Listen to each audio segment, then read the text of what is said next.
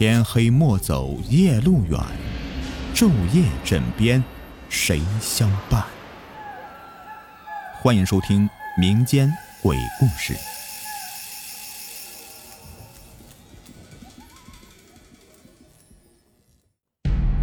你们好，我是雨田。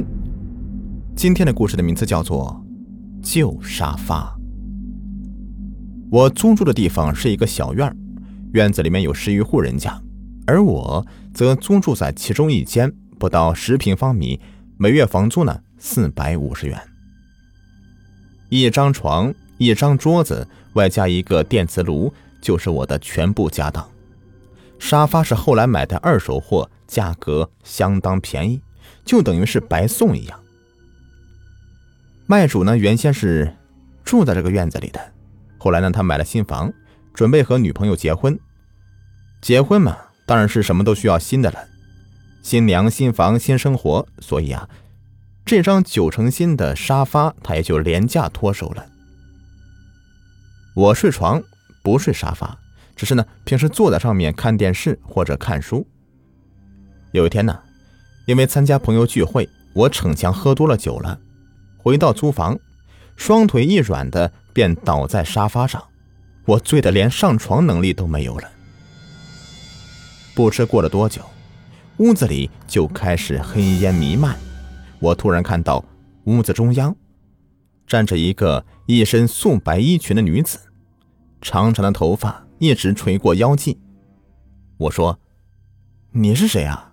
什么时候进入我房间的？我家有老婆，我是一个负责任的男人。”他不说话，只是站在那里，肩膀一耸，掩面哭泣。我说：“你怎么哭了？能转过脸来吗？”他背对着我流泪，让我很不安。我怕女人流泪。他转过脸来，但漆黑的长发挡住了他的脸。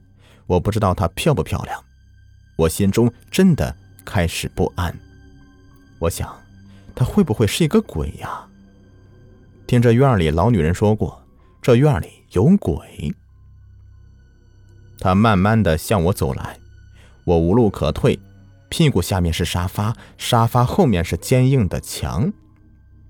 他向我伸出手，他的手很白，是那种大水中泡了很久的惨白。他的手上好像有一团东西，他是想给我那个东西吗？我伸手去接，竟然是一疙瘩团在一处的头发。头发上面有血污，怎么回事？我再抬头，那女人就已经不见了。我大叫一声醒过来，知道自己在做梦，却吓出一身冷汗。我去洗脸刷牙，这时候已经是凌晨三点多钟了。我不敢独自睡觉，一直坐到天亮，一根接一根的吸烟。每个人都可能做过可怕的噩梦，这并不奇怪。我依旧是上班下班和一群狐朋狗友喝酒聊女人，事情的女人有时候很可怕。大约过了半个月，一个周日下午，我靠在沙发上看电视，电视放的是一部国产恐怖片既幼稚又可笑，一点也不恐怖。我看着不知不觉的就睡过去了，又做了一个和那个几乎一模一样的梦。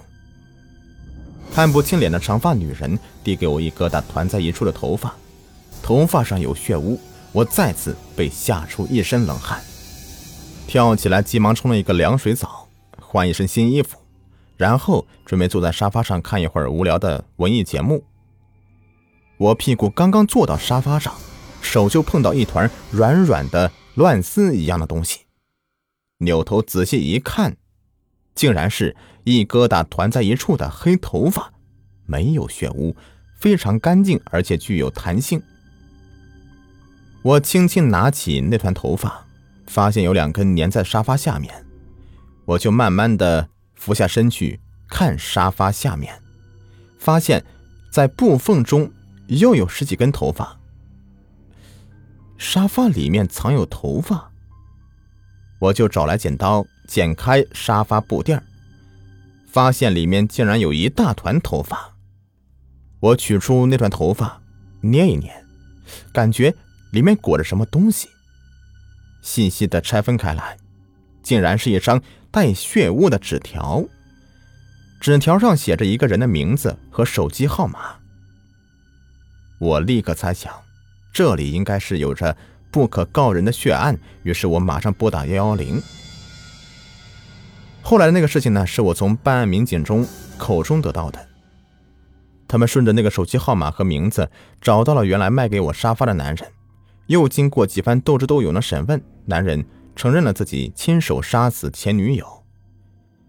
男子现在结婚的女子很有钱，为了和这个有钱女子结婚，他得摆脱前女友。但他的前女友是一个痴情的种子，认定男人是他的今生唯一，无论男人用什么办法，都无法使他离开。最后。男人在出租屋里杀了他，碎尸一块一块抛到这个城市以外的某处深湖。好了，这个故事呢就说完了，感谢你们的收听。喜欢我讲故事，别忘了点击我的订阅、收藏，还有关注。下期再见，拜拜。